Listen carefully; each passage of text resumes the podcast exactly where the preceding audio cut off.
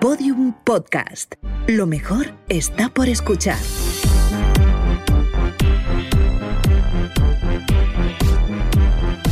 Cacharradas. Vamos, vamos, vamos a ver, chicos, pero, pero ¿qué narices es esta canción? ¿Dónde está la cabecera del programa, David? ¿Qué haces con esos cables en la mano?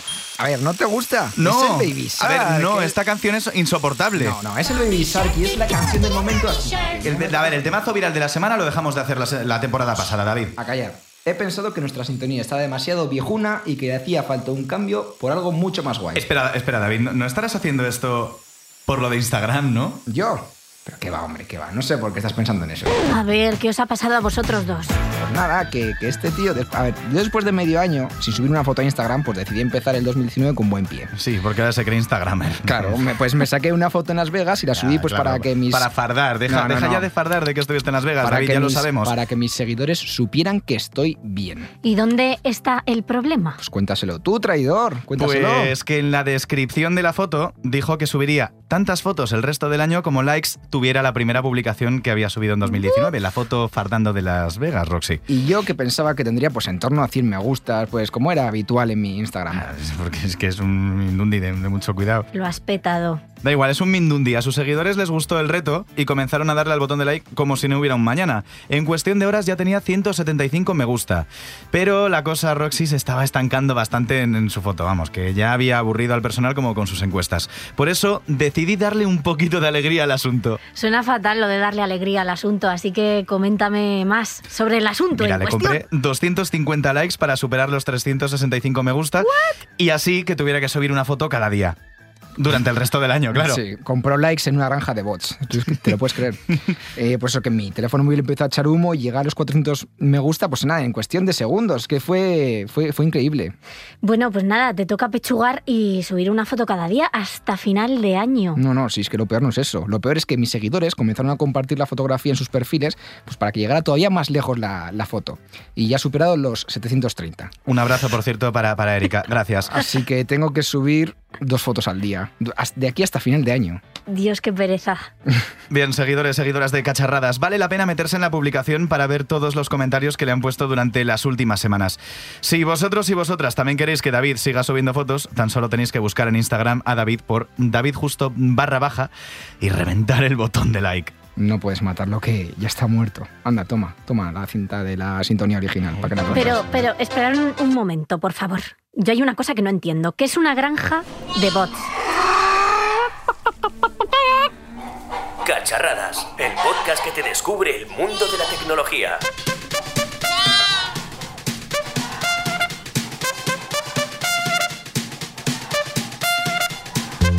Las granjas llevan entre nosotros desde el neolítico. Espera, quita, pero que ¿por qué está sonando Arandoni? Que no es ahora, no toca, ¿no? decidimos que era mejor vivir en Tú un calla y sitio escucha, fijo tú calla. que estar venga a movernos montando campamentos. Las granjas son importantes. En ellas se pueden plantar lechugas, tomates, criar vacas, cerdos...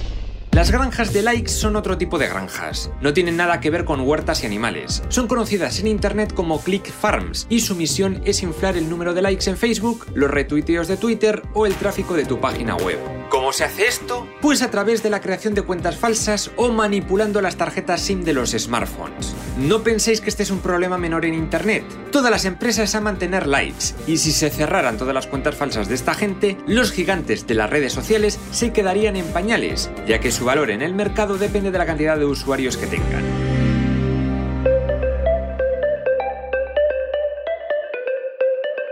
Cacharradas. Con Íñigo Sastre.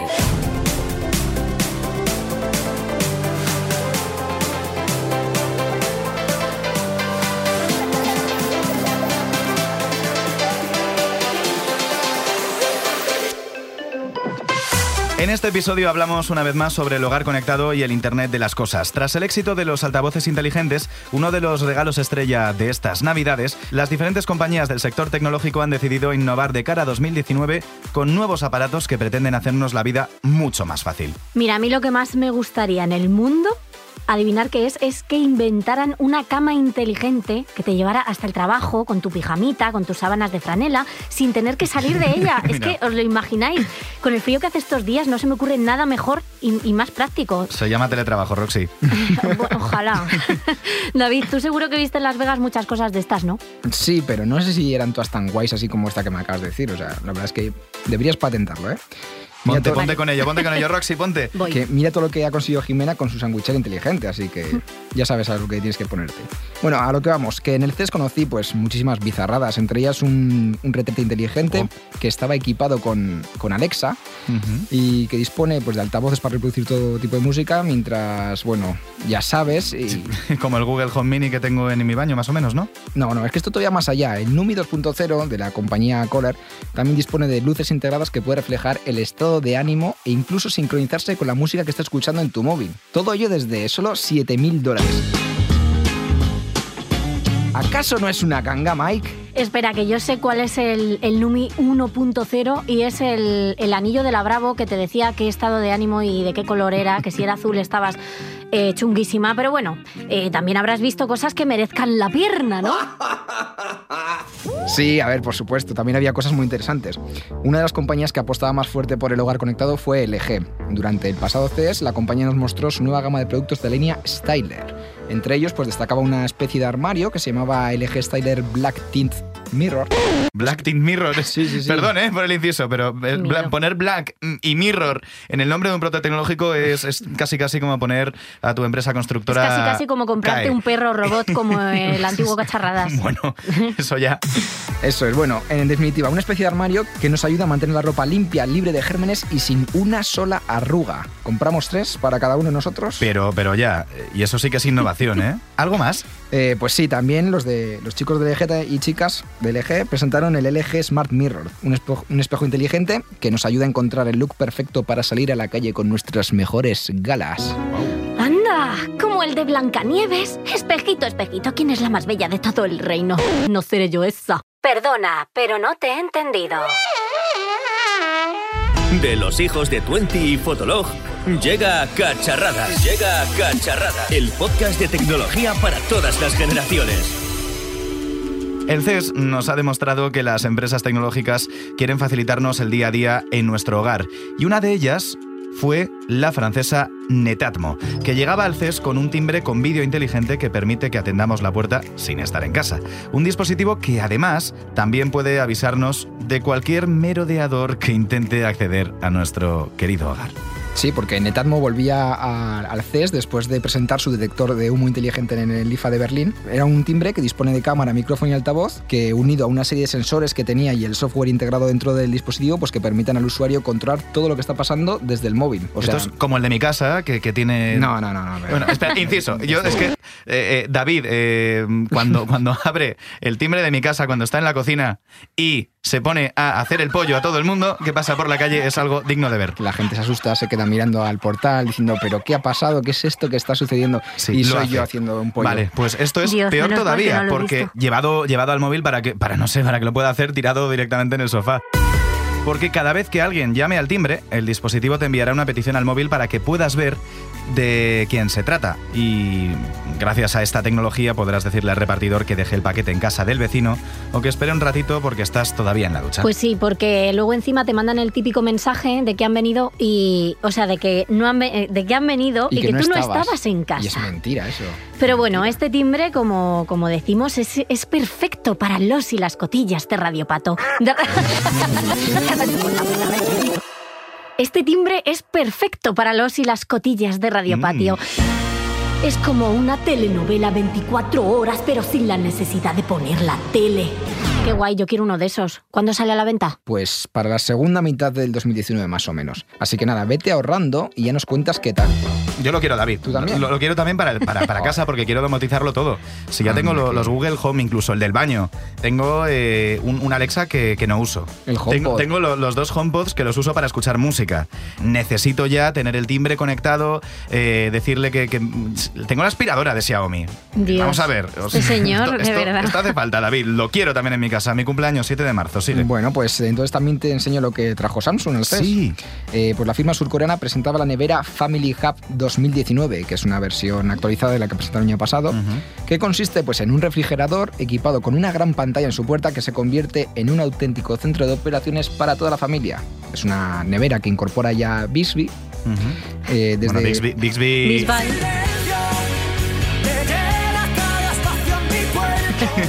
Bisbee. Gracias, Vale. gra- gracias por estos De minutos nada. musicales. mediante la que los usuarios pueden configurar su horno desde la nevera, poner una lavadora, buscar recetas de todo tipo, incluso pues llamar a un Uber, un taxi o lo que quieras. El nuevo éxito de David Bisbal que te pone la lavadora y además lo puedes cantar Te cuando estés en tu casa. Bueno, en fin, que se me va la olla. Vamos, que ya no solo tenemos la tele conectada, sino que también tenemos la lavadora, la nevera, el horno, vamos, todo lo que nos, se, se nos ocurra. O sea, ¿lo veis? Estamos a un paso de ir a trabajar con la cama a cuestas porque la cama va a estar conectada al trabajo y va a ser todo maravilloso. Y a la electricidad. Así te electrocutará por las mañanas. Para, para que ¡ah! salga. Eso es lo que necesitamos. Eso es un buen impulso. Y sales peinada también. Cacharradas, el podcast de tecnología que recomiendan 9 de cada 10 dentistas. Entre las empresas que más me llamaron la atención en Las Vegas destaca una española, que es Smart IoT Labs. Nada más llegar a su stand, los fundadores José Murillo y Jesús González me explicaron que trabajaban en una nueva generación de asistentes virtuales mediante el que querían desarrollar el auténtico hogar inteligente. A ver, a ver, ¿cómo, David, cómo que auténtico hogar inteligente? Mi hogar es inteligente ya. Tengo, tengo smart speakers en cada punta de la casa. Eh, he comprado las luces conectadas eh, por Amazon que estaban de oferta. ¿Me estás diciendo que me han vendido la moto y que mi hogar no es inteligente? Eso, ver, a el ver, a Estás Container. Tampoco es eso. Se están dando pasos importantes en este campo, pero esta empresa quiere ir todavía más allá. Todo ello con una nueva generación de asistentes virtuales equipados con algoritmos de inteligencia artificial y supersensores, mediante los que el equipo percibe la casa, aprende hábitos familiares, razona y decide cómo actuar sin recibir órdenes explícitas. Es decir, que no le tienes que decir, ok Google, actívame la lamparita, sino que directamente te dice, oye Íñigo, ¿Quieres encender la lamparita? A estas horas, a esta hora te suele gustar encender la lámpara para leer o para lo que quieras. Pues a mí. a- El a esta miedo hora- es real. Sí, yo necesito que alguien me lo explique para tranquilizarme, sobre Hombre, todo. y por eso tenemos aquí a José Murillo, que es cofundador y director ejecutivo de Smart IoT Labs. Espera, espera, aquí no hay nadie. O sea, eh, aquí no hay nadie, así que no quiero que esto me dé miedo, por favor. Dime, David, que, que- que nos está escuchando por, por Skype o algo por el estilo. José está en todas partes. Necesito que hoy hagamos el primer reto, cacharradas, de cantar el tono de llamada de Skype. Venga, David Roxy. Tum, tum, tum. José nos escucha desde Sevilla. José Murillo, CEO de Smart IoT Labs. ¿Qué tal estás? Hola, ¿qué tal? Muy bien. Bueno, per- perdona nuestras locuras, lo primero de todo. No, no, llevo un rato pasándomelo bomba aquí. en el chat. No queremos que salgas ahuyentado de nuestro podcast. Eh, David ya tuvo la oportunidad de, de escuchar vuestro proyecto en, en directo en Las Vegas, además le encanta decirlo. Ahora queremos que, que todo esto no- nos lo cuentes, porque además es un proyecto desarrollado en España que nos, que nos ha parecido muy curioso. ¿Qué es exactamente lo que hacéis en Smart IoT Labs, eh, José? Bueno, yo creo que David lo ha, lo ha resumido muy bien. Nosotros estamos trabajando en lo que creemos será la siguiente generación de asistentes virtuales para, para el hogar. Y nosotros apostamos por asistentes que sean realmente inteligentes, proactivos y autónomos. A mí me gusta siempre poner un ejemplo. Yo también tengo altavoces inteligentes en casa, pues todas las mañanas, de lunes a viernes, me levanto y le digo a Alexa, open the garage door, o bueno, abre la puerta del garaje, yo lo tengo en inglés. La voz ha dado un gran paso, hemos pasado de la domótica tradicional a poder interactuar con ellas vía voz, lo cual está muy bien. Pero a nosotros nos gusta hablar de casas conectadas. Bueno, de verdad, eres súper inteligente porque sabes inglés, ¿no? Como en cacharradas, que tenemos un nivel horrible. Y, a ver, eh, cuéntame cómo, cómo es el producto, cuéntame más detalles. Somos una empresa de inteligencia artificial. Todo esto pasa por aplicar inteligencia artificial al hogar para, digamos, averiguar los hábitos, los patrones de los usuarios, para empezar a aprender cómo, cómo es su día a día en casa. Y cuando nos pusimos a trabajar en los algoritmos, nos dimos cuenta que nos faltaba muchísima información, que nos, nos faltaban, digamos, los sentidos de la casa, ¿no? Cómo sabíamos, cómo observábamos, digamos, para aprender estas cosas, ¿no? Y ahí tuvimos que ponernos a trabajar, a diseñar nuestros propios sensores y lo hicimos porque también una de, nuestras propuestas es, defender a, capa y espada la privacidad. Es decir, empezamos a trabajar en nuestros propios sensores, descartamos de primera, de primera meter cámaras o meter procesamiento de audio porque ya sabemos que, se perciben como algo muy invasivo y ver pues cómo la gente camina por su casa, qué, está haciendo en cada momento, cómo interactúan con objetos no, no conectados como puede ser una puerta, una ventana. Al final hicimos muchísimo, muchísima labor de I+.D. y terminamos diseñando un pequeño sensor, que es un sensor que va pilas y la idea es que podamos poner uno de estos sensores en cada habitación de la casa y estos sensores nos den la información suficiente, repito, sin invadir nuestra privacidad, pero la información suficiente como para saber qué está ocurriendo en cada momento. ¿no? A mí no me queda muy claro de todos modos eh, cómo podemos hacer inteligentes dispositivos que aún no lo son. Me hablabas, por ejemplo, de, persianas, me hablabas de, bombillas, de luces, la puerta, es decir, eh, ¿acaso le sale una, una, mano invisible al aparato que, es capaz luego de abrir y cerrar la puerta? Eh, porque lo que es la interacción no me termina de quedar demasiado clara, José. Sí, a ver, nosotros como comentábamos, eh, nos estamos enfocando en detectar lo que está pasando, en anticiparnos a lo que tiene el usuario y después efectivamente hay que actuar. Es decir, una vez que sabemos que el usuario eh, siguiendo las pautas habituales, va a abrir una, puerta, la puerta del garaje, o va, a encender una luz, obviamente para poder sacar esa mano virtual, como tú dices, efectivamente hay que domotizar, digamos, hay que conectar ese objeto, ¿no?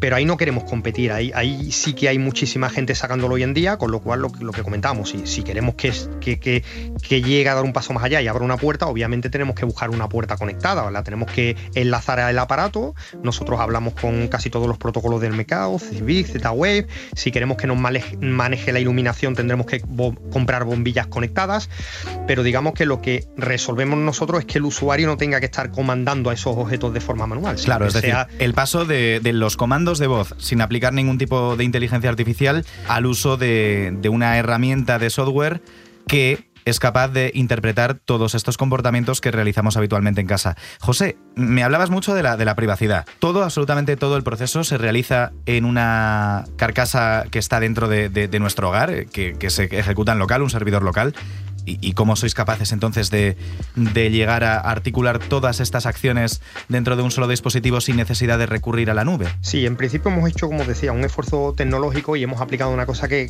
se, empieza a ver ahora muchísimo, es un término que se llama Edge Computing, computación en el, dispositivo, en el Edge, y básicamente, efectivamente, lo que hacemos es coger todos esos datos y entrenar a los algoritmos y ejecutarlos en ese cacharrín. ¿no?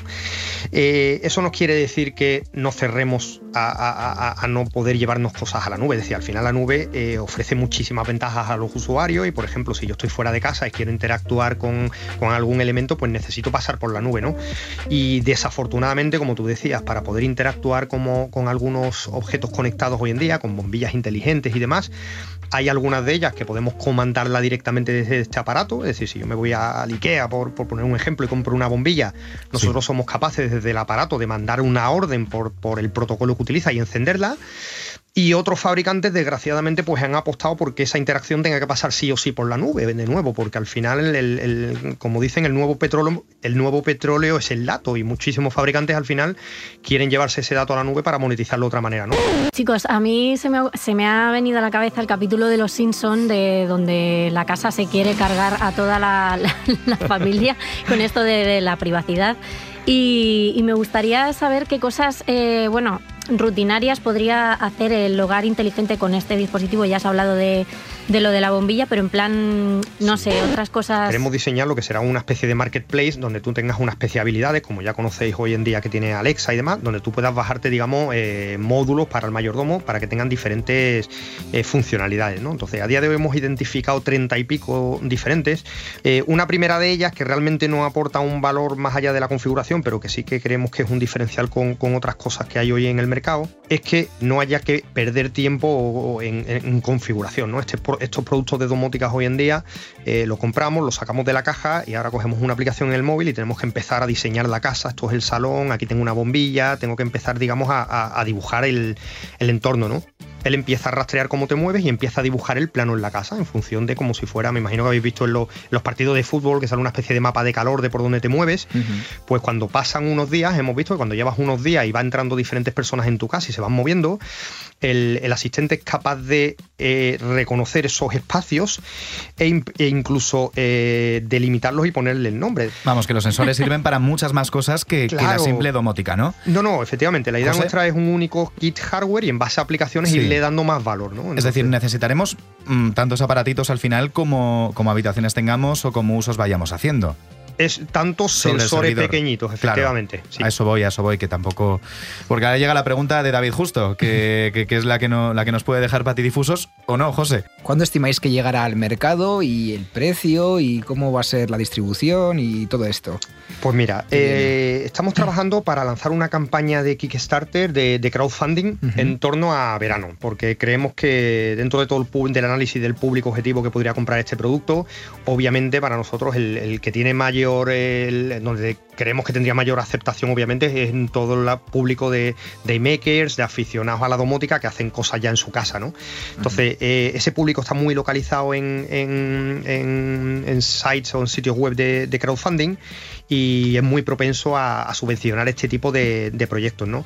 Y, claro, nosotros tenemos una complejidad y es que el, poder poner esto en casa de dos o tres mil usuarios para seguir entrenando los algoritmos y afinándolos, al final a llevar una componente de hardware tiene un coste muy alto, ¿no? con lo cual para nosotros es ideal este mecanismo. ¿no? Con lo cual, hablando de plazos, la idea es sacarlo en, esta campaña en torno a verano y poder hacer las primeras entregas para final de año. Esa sería nuestra idea. ¿no? José, nosotros queremos probarlo y, comentar nuestros, nuestros resultados aquí en el programa. Estamos pensando en una en una, en una fase anterior. Ahora mismo está en, tres hogares, eh, pasaremos a 10 en breve, a otros 50 y tendremos dos o tres hitos y uno de ellos eh, eh, tenemos pensado que sea para, gente efectivamente que estáis en los medios, que queréis probarlo, que, conocéis este tipo de soluciones y nos podéis dar un feedback muy valioso de qué os parece. ¿no? Entonces, eso llegará antes de, verano. No puedo decir todavía cuándo, porque no está aquí nuestro CTO, que es el que manda en la fecha, pero intentaremos que sea antes de verano. ¿no?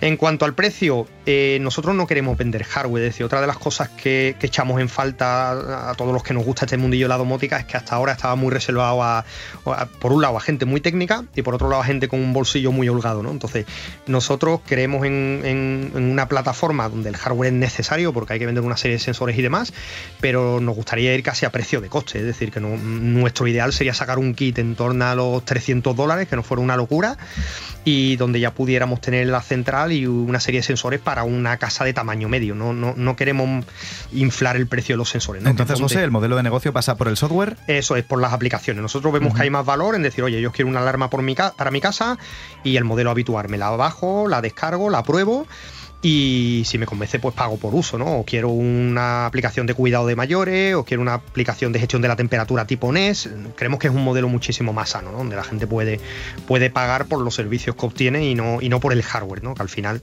es algo que, pasa, ¿no? Entonces, José, el, proceso es, eh, vamos a construir nuestra casa, eh, hablando en cuanto a domótica, virtualmente hablando, eh, los sensores van a, van a, conocer nuestros hábitos y a partir de ahí vamos a empezar a conocer todas eh, nuestras necesidades en cuanto a cacharros y a construir nuestra, nuestra casa domótica. Eso es. Y en función de lo que quieras, de las responsabilidades que les quieras dar al mayordomo, pues necesitarás darle unas manos u otra. Oye, pues mira, yo lo quiero usar para que me gestione el riego automático del jardín. Pues tendrás que bajarte la aplicación y tendrás que comprar, digamos, la caja de válvulas que hay ya en el mercado, como digo, muchas, que se conectan ahí, ¿no? Pero, pero ese tipo de manos, como decía, sí que son mucho más económicas. Lo que no tiene sentido es ir comprando gadgets separados y aislados y pagando 300 euros por, por cada uno de ellos, ¿no? Porque aparte del precio, creemos que aquí hay una pérdida de valor muy grande y a mí me gusta poner un ejemplo muy, muy visual de esto, ¿no? Yo tengo en casa, por ejemplo, un, sistema inteligente de riego que sabe si va a llover, si no va a llover, etcétera, y tengo un sistema eh, medianamente inteligente de alarma donde tengo cámaras en el jardín y demás. Y son dos sistemas totalmente independientes, con lo cual, si yo un viernes por la noche estoy haciendo una fiesta en el jardín, mi sistema de alarma sabe que estoy en el jardín, pero el de riego no se entera y empieza a regar, ¿vale? Entonces, eso es otra de las cosas que pensamos que se pierde al tener sistemas totalmente aislados, que no, que no interoperan, ¿no? Bueno, y al no ser un asistente de voz, eh, no tenemos que llamarlo de ninguna forma, ¿no? Porque estaba todo el rato pensando en. Eh, me lo llama el mayordomo, claro, pero. Eh, eh, no tiene un nombre, un, nombre específico con el que yo me pueda comunicar con él. No, de hecho tendremos que ponerle algunos porque eh, al final para nosotros los asistentes de voz, eh, como digo, son, son, un canal muy válido, pero creemos que hay otros. Es decir, nos gustaría que el día de mañana la gente pudiera hablar con su Google Home, con el Apple iPod, con que pudieran hablar con Alexa y que a través de esos canales pudieran referirse a nuestro asistente virtual, ¿no? con lo cual necesitaremos algún nombre. Pero igual que hablo de voz, a mí me gustaría, por ejemplo, ahora mismo que estoy eh, grabando con vosotros, si ha entrado alguien en casa, a mí me gustaría que me saltara un WhatsApp. Es decir, que nosotros vemos que según el escenario y la criticidad del servicio, existen diferentes canales con los que me gustaría comunicarme con, mi, con mi asistente. Y no tiene solo por qué ser la voz, que es estupenda, pero hay otros. José, ha sido un placer hablar contigo, pero mm, me tengo que ir a casa porque ahora mismo me ha entrado el miedo de si me, está entrando alguien. Así que, José Murillo, eh, cofundador CEO de Smart Hotel Labs, muchísimas gracias eh, por haberte acercado hoy a, Cacharradas virtualmente en Sevilla. Y, nos hablamos pronto eh, para conocer qué tal va el proyecto. Pues muchísimas gracias a vosotros. Hasta luego, José. Un abrazo. Hasta luego. Cacharradas. Hogares cada día más inteligentes y, el futuro que, no sería posible sin saber de dónde, de dónde venimos. Hoy llega Andoni Garrido, ahora sí, a su hora, si antes nos hablaba de granjas de bots, de comprar likes, nos adentramos en el origen de la inteligencia artificial. Y no, no es una tecnología creada hace un par de años, porque hay mucha historia detrás de ella. Prestad mucha atención. ¿Pueden las máquinas pensar por sí mismas? Esta es una de las preguntas que se planteó el matemático Alan Turing durante los años 30, cuando escribió Computing Machinery and Intelligence. Este tipo sonará por la película estrenada hace unos pocos años, Descifrando Enigma, llamada así por crear la considerada primera computadora de la historia, un aparato capaz de descifrar por sí solo los mensajes secretos y encriptados de los nazis, creados por su máquina Enigma. Este término inteligencia artificial fue acuñado por tres informáticos, John McCarthy, Marvin Minsky y Claude Shannon, durante la conferencia de Dartmouth de 1556. Estos tres tipos predijeron que en una década todo el mundo estaría lleno de inteligencias artificiales, y al principio hubo entusiasmo, como con el desarrollo de Liza, uno de los primeros programas en procesar el lenguaje natural y conversar a través de frases programadas. La idea era lograr que las máquinas pudieran razonar racionalmente. Como el ser humano, hasta el punto de llegar a comportarse como cualquier persona normal. Eh, que soy una persona de verdad. Sin embargo, ese entusiasmo se fue enfriando durante prácticamente toda la Guerra Fría. No sería hasta los años 90 cuando el asunto de la CIA se pusiera realmente de moda. Y es que en la última década del siglo XX comenzó a haber tanta información y tantos datos que se vio necesario mejorar la capacidad de procesamiento y análisis de los ordenadores. Las aplicaciones son muy variadas. Búsquedas en bases de datos, automatización de procesos industriales, exploración espacial, vehículos no tripulados...